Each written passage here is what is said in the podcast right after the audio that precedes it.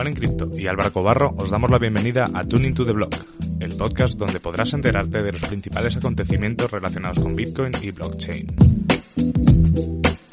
Cada viernes discutiremos las noticias más interesantes de la semana y compartiremos nuestras opiniones sobre los temas más controvertidos. Además, todas las semanas tendremos invitados especiales con los que podremos charlar, debatir y sobre todo aprender de los temas que levanten más interés al ecosistema cripto.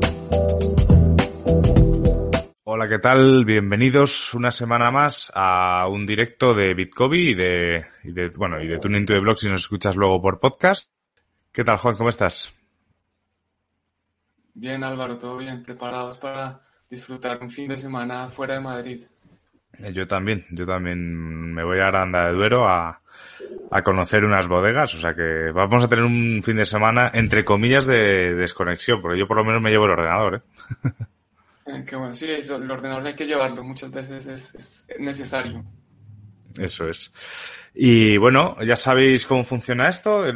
Juan y yo, pues a lo largo de la semana vamos compartiendo noticias que nos parecen interesantes.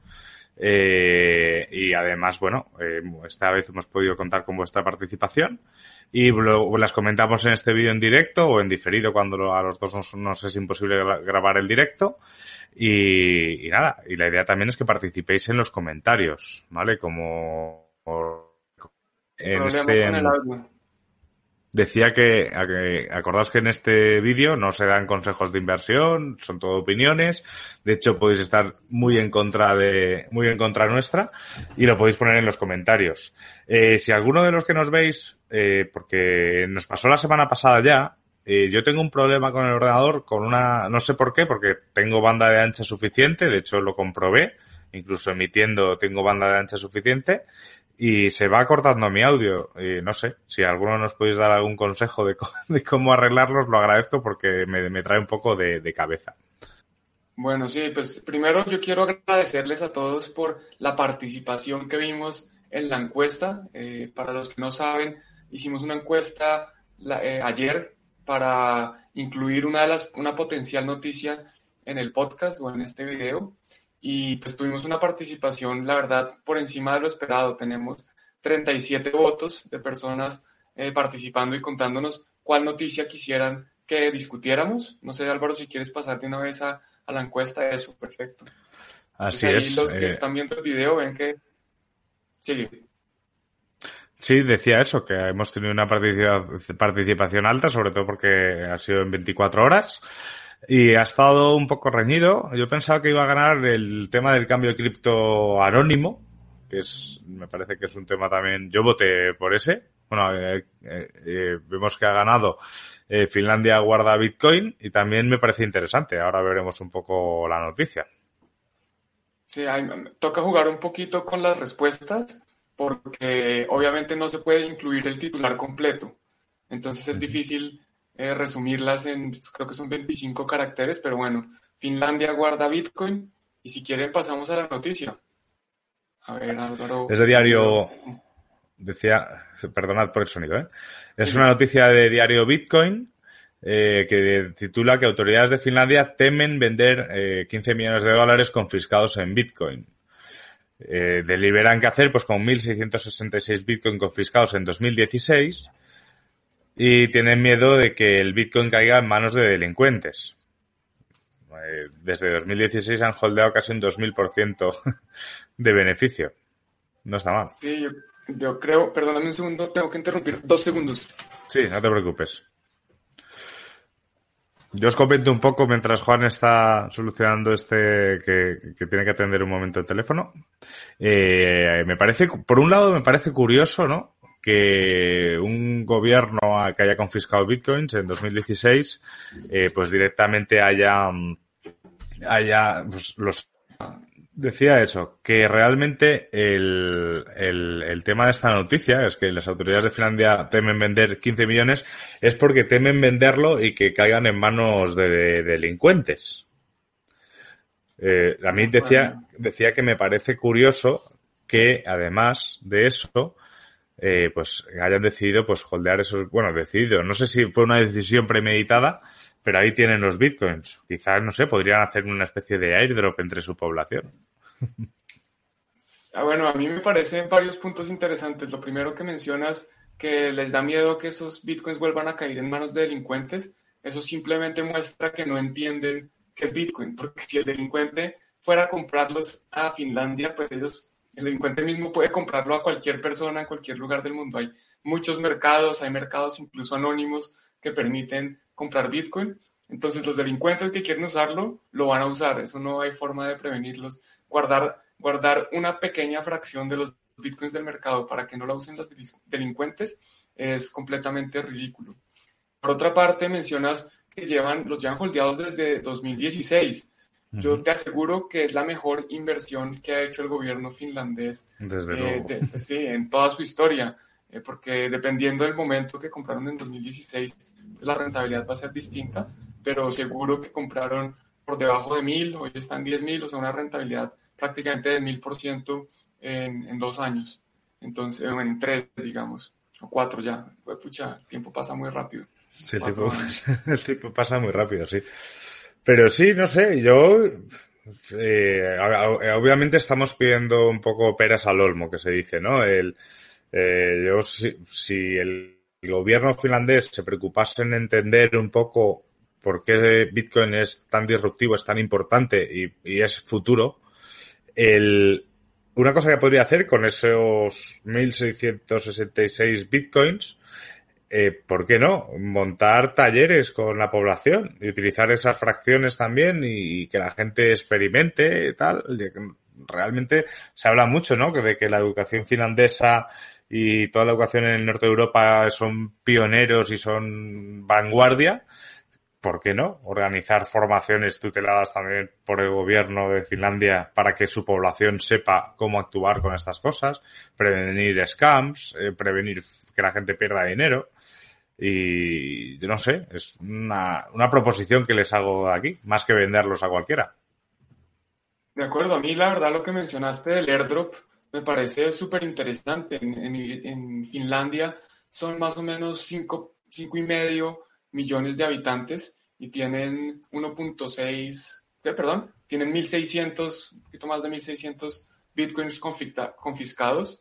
Eso, eso da para que alcancen a repartir suficientes y además no es solo regalarlos, es regalarlos con educación, regalarlos enseñándoles cómo manejarlos, cómo protegerlos, o si ellos quieren pues ser los custodios, bueno, pues que sean los custodios ya, cada uno, cada gobierno decidirá, pero la noticia interesante, hay más gobiernos que ya tienen Bitcoin y adicionalmente, quién sabe cuántos gobiernos tienen Bitcoin y no lo han hecho público.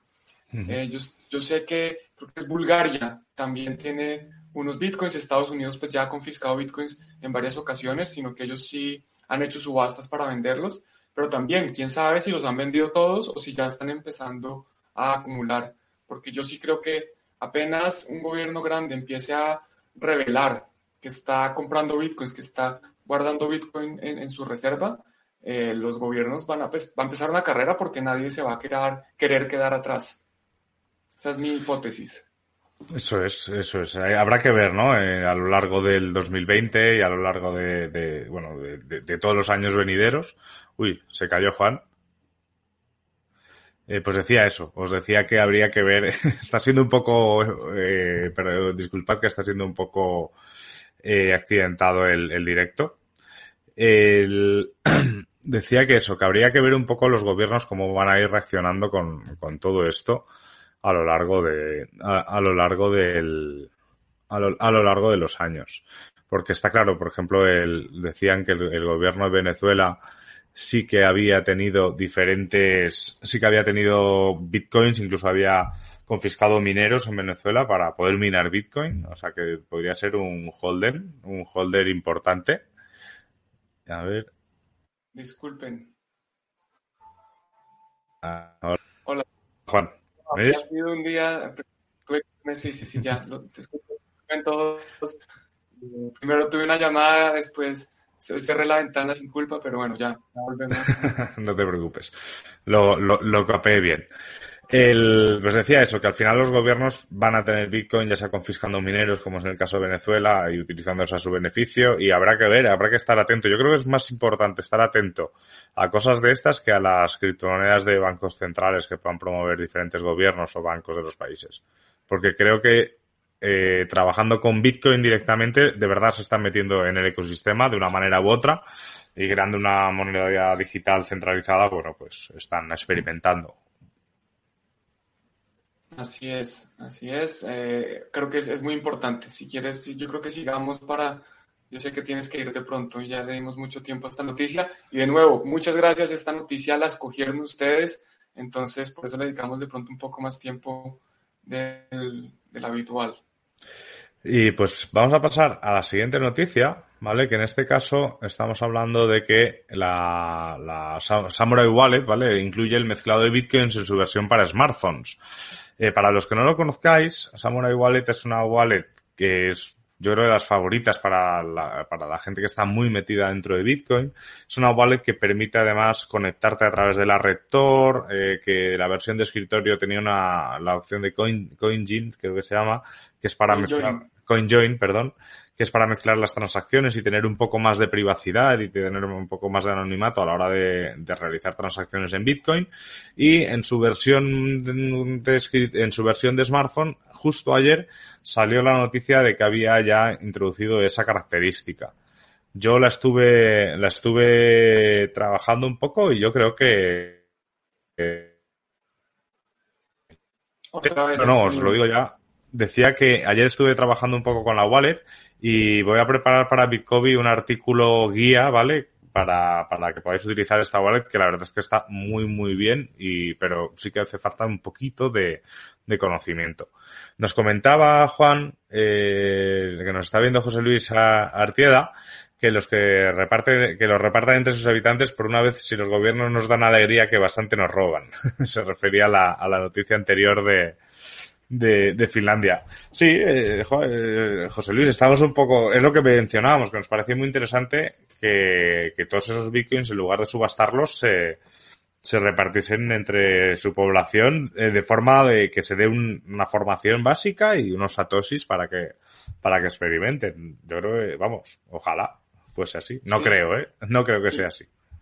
Una de las propiedades de Bitcoin y de las cosas buenas es que supongo que al, ser confiscados el gobierno eh, reveló la dirección donde los guarda. Eh, eso sería lo, sería lo ideal. Eh, y, poder, y que la gente pueda rastrear precisamente qué, qué va a pasar con esos Bitcoin. Que si llega un presidente o el gobernador del Banco Central o como sea, quien sea que tiene control de esos Bitcoins, si, si supieran manejarlos, supondría yo que es una multisig, pero bueno, no sabemos. Eh, pues que estén incentivados a, eh, portarse de manera honesta. Y volviendo acá un poco al tema de CoinJoin, precisamente CoinJoin lo que permite es eliminar esa trazabilidad de las transacciones. Si yo hoy envío una transacción en Bitcoin, es fácilmente rastreable porque yo lo envío, saben a quién llegó y, a, dónde se fue el cambio y de ahí se pueden seguir eh, todos los siguientes niveles. Lo que hace CoinJoin es que mezcla mi transacción con otras muchas transacciones. Entonces yo tengo acá muchos inputs y salen, quedan muchos outputs.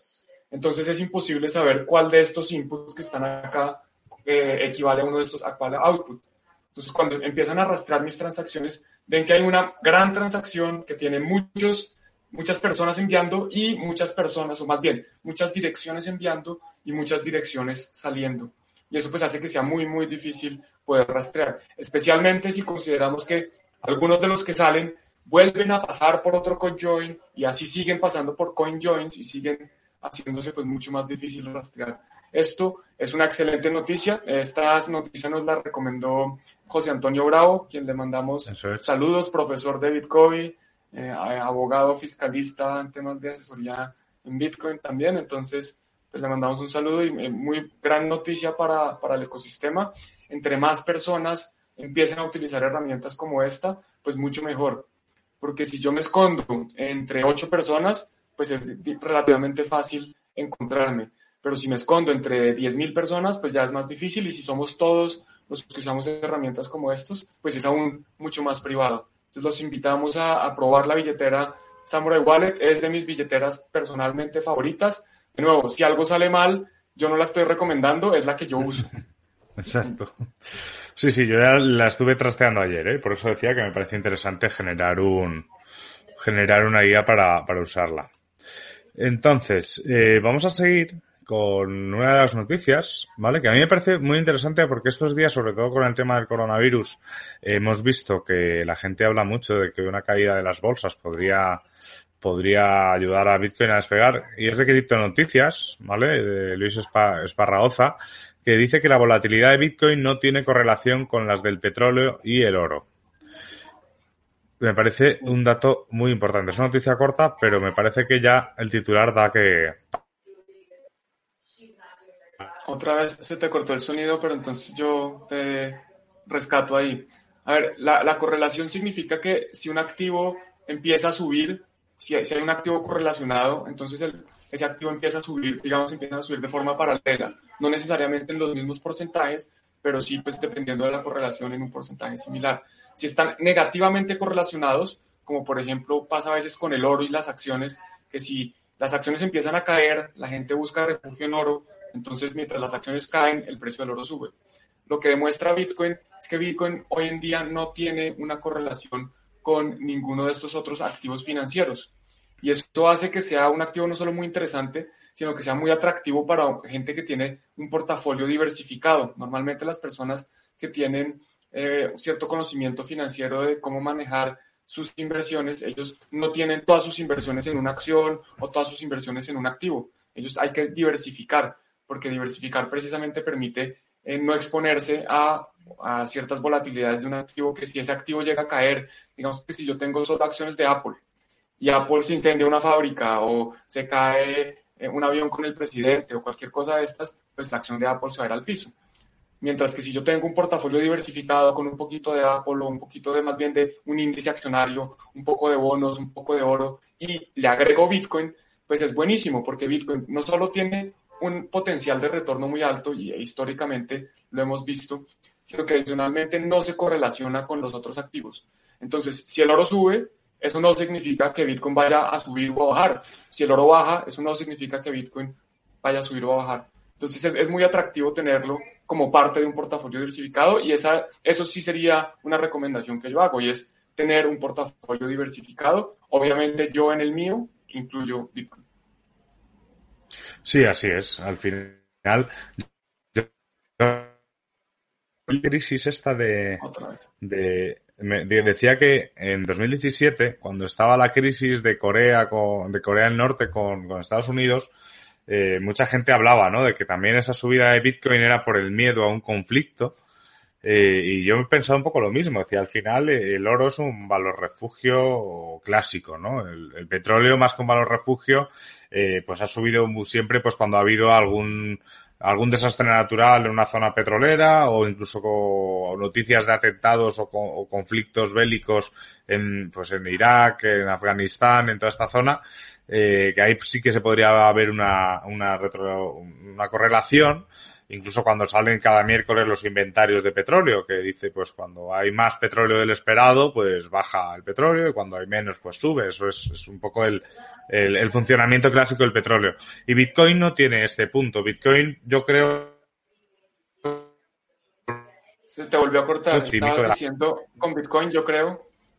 Digo que con Bitcoin yo creo que se mueve mucho en base a los sentimientos de la gente. Mm, cuando la gente se ve mucho más con, mucha más confianza, pues confía más en holdear Bitcoin, por lo tanto sube Bitcoin y sobre todo se mueve mucho para abajo con malas noticias pues de, de prohibiciones, regulaciones, hackeos y compañía. También, si queréis, podemos hablar de ballenas, pero a mí darle la culpa a las ballenas o, agradecerle a las ballenas todo, todo, lo que pasa con Bitcoin me parece de, de, quedarse muy en la superficie, ¿no? Yo creo que hay que analizar todo eh, con mayor profundidad.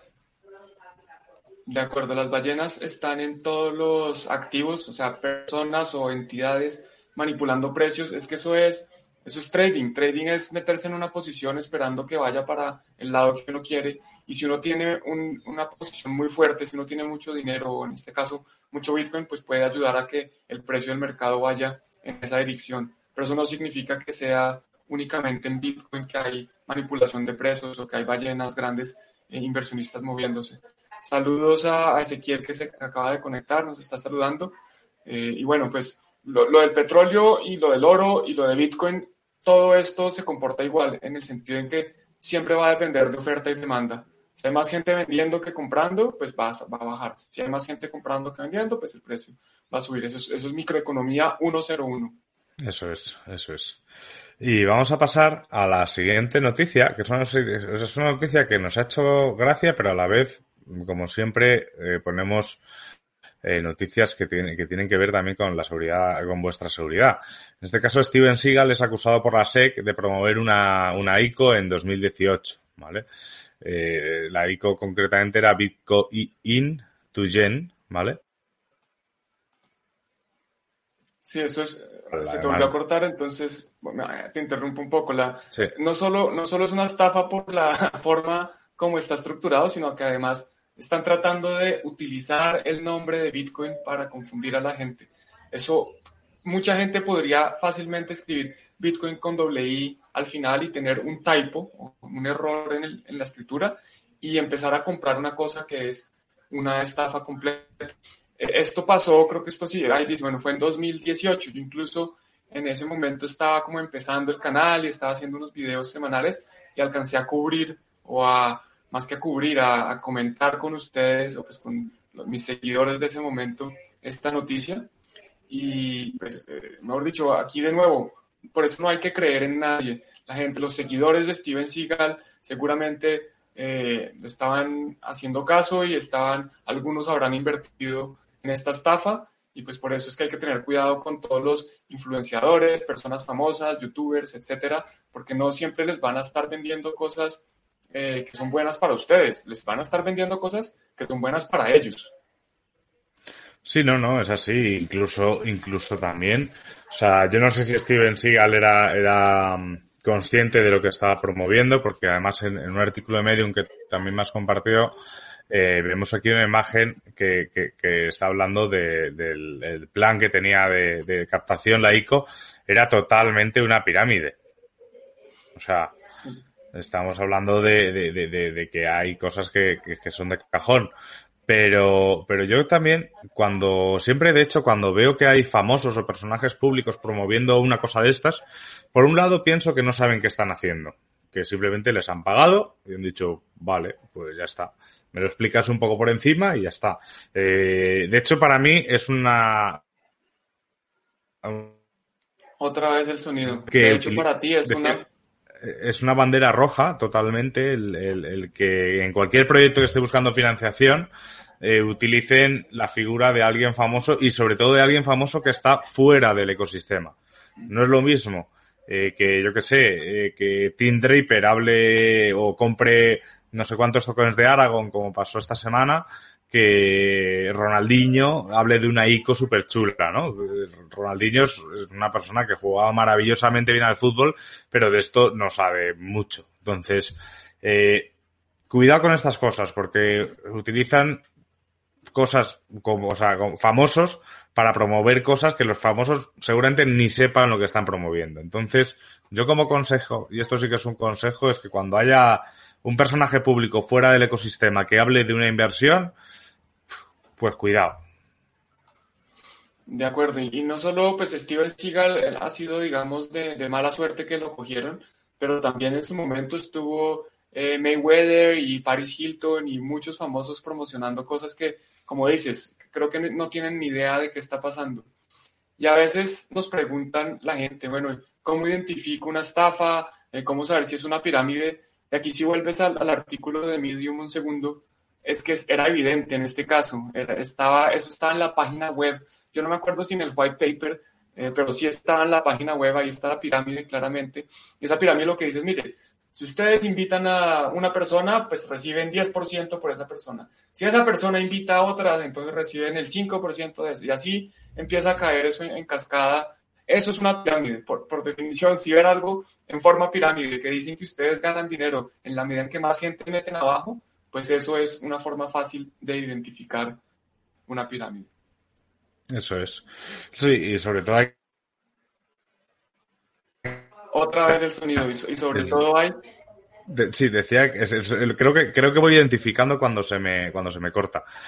decía que el eh, o sea, una pirámide como tal, o sea, en este caso estamos hablando de eso, de que es una ICO en la cual tú eh, tienes que meter cada vez más gente y te vas beneficiando de la otra, de la otra, de la otra, de la otra. Pero aquí estamos hablando de una ICO y estamos hablando de un tema de inversión. Eh, cuando, porque realmente la estructura en la cual, eh, hablamos de, de, estructuras clásicas en la cual eh, una persona tiene un producto, que esa persona a la vez tiene comerciales de ese producto, ¿no? Eh, se hacen, o sea, a ver cómo digo esto para que no suene mal. eh, un sistema en no vamos a decirlo piramidal, un sistema en una, en una pirámide, en una distribución, por ejemplo, es una cosa que, que es normal, pero hay que verla también. O sea, hay que ver qué se promueve, cómo se hace, cuántos etcétera.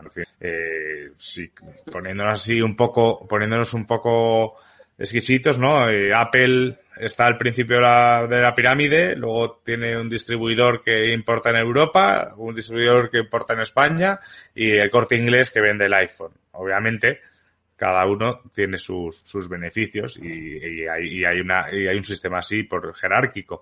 Pero entendemos, creo que cuando explicamos esto entendemos que es una pirámide mala y, y, que es un sistema de negocio normal, ¿no? En este caso, sobre todo cuando hablamos de inversión, las pirámides son bastante peligrosas.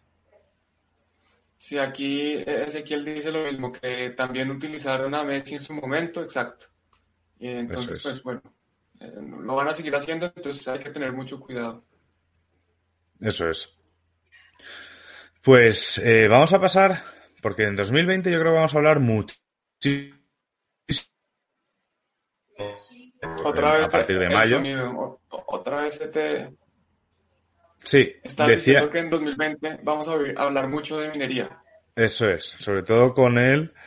Eh, sobre todo, bueno, aquí para terminar, que te, que te, que te para otra vez, que te tapa Ezequiel en un no momento, que cuando hay sistemas de referidos dentro del proyecto como casi un requisito para su funcionamiento, en la mayoría de los casos estamos frente a un Ponzi o esquema piramidal. Eso es. Cuando el, el meter gente es un requisito para que todo funcione, es que es un Ponzi. O sea, tú puedes referir a gente, igual que tú puedes referir a gente de Coinbase, ¿no? O sea, tú puedes eh, ofrecer a gente tu, tu esto y, y, bueno, y Coinbase funciona sin eso.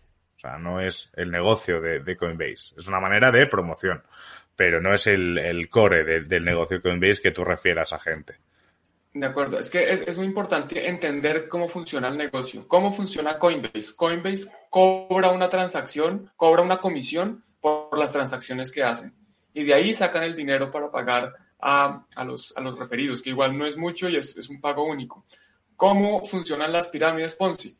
A la gente le pagan el dinero con el dinero de los que entran abajo. No es que el, esquema no, está generando ningún dinero nuevo de cobrarle comisiones a alguien o de vender un producto. Simplemente es con el dinero de los nuevos, con el dinero de la gente que tú estás estafando, porque al meter gente en una pirámide, eres tú el que los estás estafando. Así no sepas. Puede ser de inocente, puede ser de ingenuo, puede ser totalmente, digamos, no, culpable eh, con, con una mala intención, pero si metes gente en un esquema piramidal, tú eres el culpable, tú eres el que está estafando a estas personas.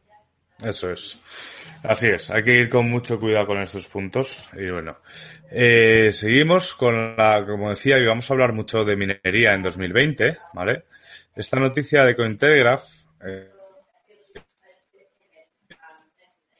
esta casa. noticia de Cointelegraph. Es eso, que se pregunta si es posible minar Bitcoin en casa en 2020, ¿no? Eh, vamos a ver qué dice la noticia. Yo creo que la respuesta es que, bueno, que no, por lo menos en España, directamente sin entrar en una pool, un poco, un poco difícil, pero bueno, a ver qué, no sé qué opinas tú. No, e incluso entrando en una pool. A ver, la, minería de Bitcoin tiene dos componentes principales de, costo. El primero es el costo de los equipos, el costo de tener, de comprar el ordenador o los ASICs, que son Application Specific Integrated Circuits, son ordenadores especiales únicamente para minar. Entonces ese es un costo, es un costo que se paga de entrada. Y el siguiente costo es el costo de la energía. La energía es el costo más importante porque es un costo que se asume de forma recurrente. Una vez compras el equipo, haces la inversión inicial, después tienes que asumir el costo de pagar porque ese ordenador esté funcionando todo el tiempo. Además, pues hay otros costos como el mantenimiento, el internet, el lugar donde tienes que alquilar para poner los equipos, etcétera. Pero los dos principales son la inversión en el equipo y la energía. Entonces, ¿qué pasa con, con la energía? Las diferencias en, las en los costos de energía entre países son muy, muy, muy altas. Son las diferencias de generar energía en Colombia o en España o en China o en Islandia son muy altas. ¿Qué pasa en, países donde la matriz energética, donde el sector energético, la generación de energía está compuesta por, digamos, un componente de energía térmica, donde hay que consumir eh, gasolina o gas o carbón, eh, comparado con un país donde la energía es hidráulica o solar? La energía termoeléctrica es muy costosa porque yo tengo que comprar la gasolina, yo tengo que comprar el gas, tengo que transportarlo y tengo que quemarlo tengo que hacer todo eso pues en unos equipos y eso, eso es, muy, es una energía muy costosa. Mientras que hay países, por ejemplo, China tiene un componente muy grande de hidráulico, que es energía mucho más barata porque es agua. El agua, es, yo pongo una turbina en un río y el agua va a seguir pasando y no me toca pagar por esa agua. O por ejemplo, en Islandia tiene energía geotérmica, que no, no hay que quemar un combustible, sino que meten un tubo a la tierra, esto, esto obviamente es una simplificación, meten un tubo, adentro de la Tierra está muy caliente, esa energía se utiliza para, para transformarla en energía eléctrica. Entonces esa, esa energía es muy, muy barata. O por ejemplo en Irán o en Venezuela, que tienen energía, eh, Venezuela también tiene hidroeléctrica muy grande, pero tienen energía térmica, generan energía a punta de combustibles, eh, a veces líquidos como petróleo, a veces eh, como el gas, pero la energía para el ciudadano es subsidiada, o sea, el gobierno les prácticamente les está regalando la energía o se las está dejando más barata de lo que, eh, de lo que es el costo. Entonces, competir hoy en día en España, eh, donde hay una energía que no es muy cara, pero es relativamente costosa comparada con Irán o con Venezuela o con China o con Islandia, competir con costos más altos, pues hace que no sea rentable eh, uno minar. Si me dicen que están mirando desde la casa en Venezuela, creo que puede ser un buen negocio. No, hay, hay, que hacer los números, hay que ver los equipos, porque ahorita también conectamos con la siguiente noticia. Pero si me dicen que están minando desde la casa en España y ustedes están asumiendo el costo de la energía, yo creo que no es rentable porque están compitiendo con compañías muy grandes que primero tienen costos de, tienen economías de escala. Entonces compran los equipos mucho más baratos, eh, tienen una operación mucho más eficiente y adicionalmente tienen energía mucho más barata. Entonces, esa es mi posición. De hecho, de hecho, lo que, lo que mencionabas de, de las energías, eh, lo, creo que lo hablaba el otro día en, en el grupo de Pundix, que decían, eh, no tiene, el proof of work no tiene futuro porque tiene un coste energético muy alto. Yo decía que no estaba de acuerdo. Para empezar, el coste energético es parte de que sea tan robusto eh, y es lo que realmente le da un valor a, a, toda la seguridad de, de, Bitcoin en este caso. Y luego tú mencionabas, eh, por ejemplo, mucha de la energía que se utiliza para minar Bitcoin es energía limpia, como el caso de la, de la hidráulica. O sea, cuando estamos hablando de energía generada por, por la corriente de agua, es que además está, de todas las energías limpias, es la mejor para minar porque como se ponen en las turbinas en un río, la fuerza, o sea, el, el, el que el agua se mueva es constante. ¿Sabes? Si pones energías, eh, como se planteaba en España, ¿no? Utilizar que tenemos mucho sol para poner eh, placas solares para minar Bitcoin, además del, del costo que tiene enfriar las, las granjas. Estás hablando, eh, además del, estás hablando que además del costo de del costo de, de, del costo de enfriar todo lo que son los equipos de minado, porque claro, eso genera mucho calor y además si encima lo tienes puesto en un sitio que es casi un desierto al sol, pues imagínate eh, a qué, a qué temperatura se ponen los equipos y hay que enfriarlos.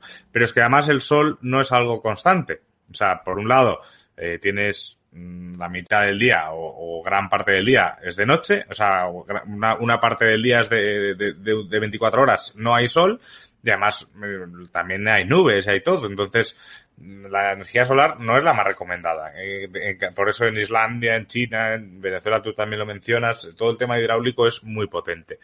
Y por supuesto, eh, no sé si hablábamos el otro día o, alguna vez salió que, por ejemplo, el coste de minar un Bitcoin en, en, Venezuela ronda los 500, 600 dólares.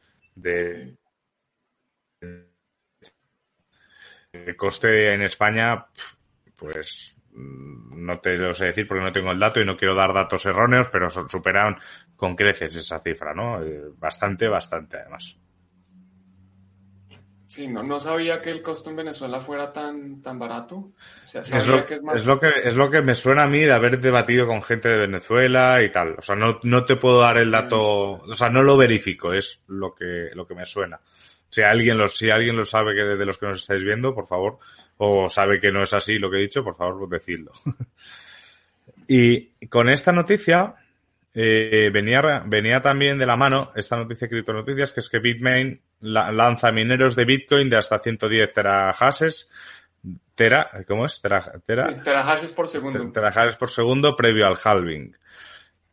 Me parece súper interesante y que la gente también cuando habla del halving Bitcoin y, habla de habla de que claro que con el halving eh, los mineros van a tener que cerrar es que claro es que se van a cargar Bitcoin cuando realmente todo, todo lo que es Bitcoin y sus forks tienen halvings.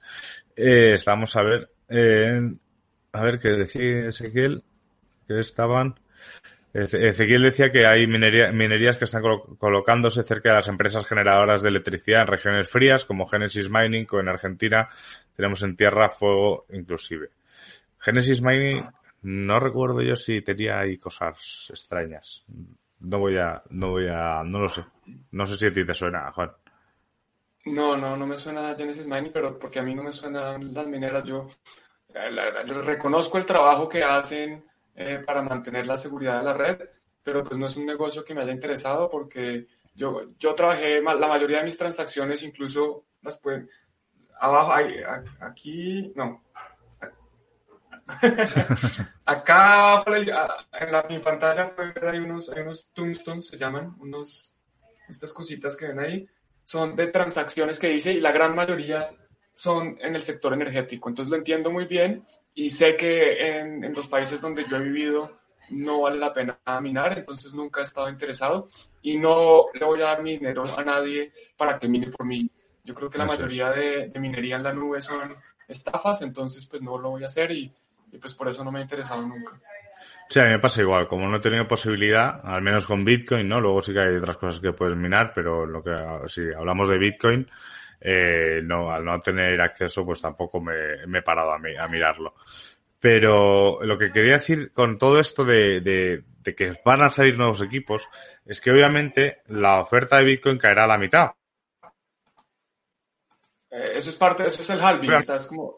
eso, es, eso es el halving. Y, pero es que los mineros saben desde hace 11 años que cada cuatro años pasa eso. Y obviamente en el momento del halving va a tener que haber un reajuste, porque es lógico. Y habrá mineros que obviamente se queden fuera. Y habrá mineros que trasladen sus equipos a zonas en las que sea más barato minar, porque existe ese, ese, ese tipo de negocio. Que entre granjas de minería se van mandando equipos más viejos, a lo mejor a zonas como China o como Venezuela, y, y equipos más potentes a zonas con la energía un poco más cara, pero para intentar hacer esto. Que Bitmain haya lanzado esto, eh, previo al halving es una señal más de que obviamente detrás del halving, después de un ajuste normal y corriente y unos vaivenes de precios normal y corriente, eh, se van a seguir desarrollando y, dentro de cinco años seguramente estos 110 terajases son una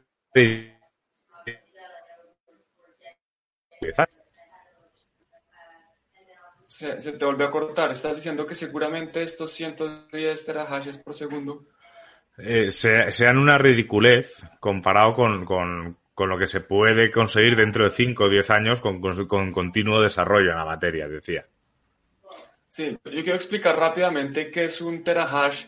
Prácticamente para minar lo que hay que hacer es coger la información del bloque pasarla por un algoritmo y eso nos da un hash. Entonces, si yo hago esa operación una vez, eso es un hash. Si yo hago esa operación eh, mil veces, bueno, esos son mil hashes. 110 terahashes son 110 millones de millones de hashes por segundo. O sea, en un segundo, un ordenador de estos es capaz de hacer 110 millones de millones. O sea, en, inglés sería trillion, en español yo creo que sería billones. No estoy seguro, mm. millones de millones. Eh, no importa, es un, es un número muy grande. Y, y, de nuevo, si ustedes esperan competir, hay, hay, tengan en cuenta que hay una empresa que hace estos ordenadores que generan casi que, bueno, toda esta cantidad de terahashes por segundo. Y ustedes piensan competir con estas compañías con su ordenador de la casa, eso es imposible, eso no lo van a poder, no le van a poder ganar nunca. O sea, minar no va a ser rentable si tienen, si no tienen el mejor equipo o, los, alguno de los mejores equipos y una energía eh, muy económica. Eso es. Además que, que si algo, a lo mejor un día para Tuning to the Block podríamos invitar a, gente que se dedique o se haya dedicado a la, minería, porque también existen muchísimos factores dentro de, de este negocio. Por un lado, eh, tú puedes ir ajustando el minero para ver cuándo puedes darle más potencia, menos potencia.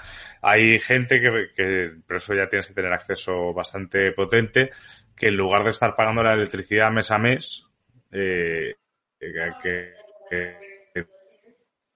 el precio de Bitcoin para poder pagar o no la electricidad se cortó en decía que hay gente que mina eh, pagando la electricidad mes a mes.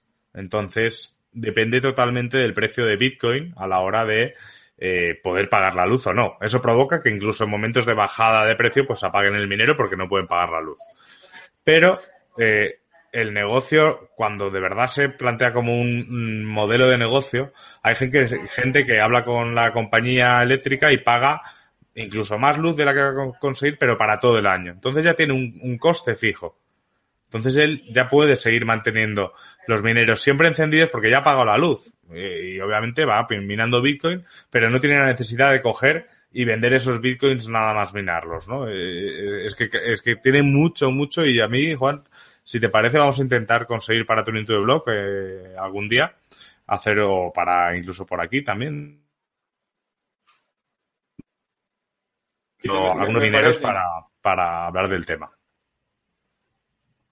Eh, de acuerdo, yo creo que no, es un compromiso, ya no es que me parezca o no, nos comprometemos a, traer a alguien que sepa de minería, que conozca muy bien el negocio aquí al canal o a, a tu de blog para que nos cuente un poquito, porque se habla mucho de, de, los futuros de Bitcoin, ahora el tema de las opciones de Bitcoin está de moda, pero es que los futuros de energía son mucho más viejos que los futuros de Bitcoin. yo puedo comprar energía a futuro, garantizar el precio de una energía a futuro para evitar eh, pues estas fluctuaciones, porque el precio de la energía también cambia. Eh, por lo menos yo conozco muy bien el tema de Colombia. En Colombia hay dos épocas del año, no, no tenemos estaciones, no tenemos invierno y verano como están en los, en los extremos, digamos, norte y sur del, del, globo. Nosotros estamos en, el, en, el, la línea del Ecuador, entonces es la misma, digamos, el mismo sol todos los años, pero sí tenemos época de sequía y época de lluvias. Y en la época de lluvias la energía es mucho más barata porque hay mucho más agua. Entonces la matriz energética tiene mucha más generación a través de, eh, energía hidro, hidro. Hidráulica. Eh, exacto. Entonces los precios de energía también eh, fluctúan, el precio de Bitcoin fluctúa, los mineros que son eh, financieramente savvy, que, saben pues, de, temas financieros, ellos pueden cubrirse y garantizar su utilidad casi que desde el principio del año, bueno, no desde el principio del año porque futuros de Bitcoin no hay a tan largo plazo, pero pueden garantizar su rentabilidad a un mes o a dos meses, porque pueden fijar el precio al que van a vender el Bitcoin y fijar el precio al que van a comprar la energía ya, ya saben cuál es el resultado final del año, obviamente con unos supuestos de eh, cuántos más mineros van a entrar o salir, cuál va a ser el hash rate, etcétera. Pero, pero los que saben hacer eso y los que son realmente juiciosos y entienden, eh, eh, están haciendo eso, están cubriéndose para, para garantizar un resultado positivo. Eso es. Pues nada, pues esto ha sido, estos han sido las noticias, Juan. Como siempre, muchísimas gracias por pasarte por aquí y, a vosotros que lo veis también. Eh, pues también subiremos el, el, audio de este vídeo al podcast de Tuni, de Tuni to the Blog. aquí, no sé si lo veis, estas son nuestras camisetas. Sí, tenemos que ver, tenemos que ver si hacemos, estoy pensando montar en Bitcoin a lo mejor un, punto de venta de las camisetas. Aunque, o hacerlas eh, software eh, camisetas de libres, ¿no? De, que se puedan bajar el, el diseño por si hay que hacerlas para tal, ya veremos. Pues por mi parte eso ha sido todo, Juan. Bueno, sí, lo mismo. Muchas gracias a ustedes por estar acá, por participar eh, con los comentarios, con la encuesta, simplemente por estar escuchándonos. Ya, ya para nosotros es, es un gran placer y un, un, gran orgullo y motivo de agradecimiento. Y muy importante, recuerden por favor darle like al video o al podcast si les gustó, si aprendieron algo. Vale la pena compartirlo, pues compártanlo. Si no se han suscrito al canal, suscríbanse y denle clic a la campanita para estar actualizado de todos los videos que salen, no solo los en vivo, sino los videos tradicionales. Miren, hoy tuvimos gente desde Barcelona, desde Argentina, España, entonces, pues tenemos creando esta comunidad y compartiendo con todos ustedes la comunidad hispanoparlante. Así es, pues lo has dicho todo genial, llevas más tiempo que yo haciéndolo, así que, así que por mí eh, nos lo vemos tú y yo, Juan, el lunes en tu de blog y al resto, pues nos seguimos viendo por aquí. Así que a vuestra disposición y hasta luego. Chao.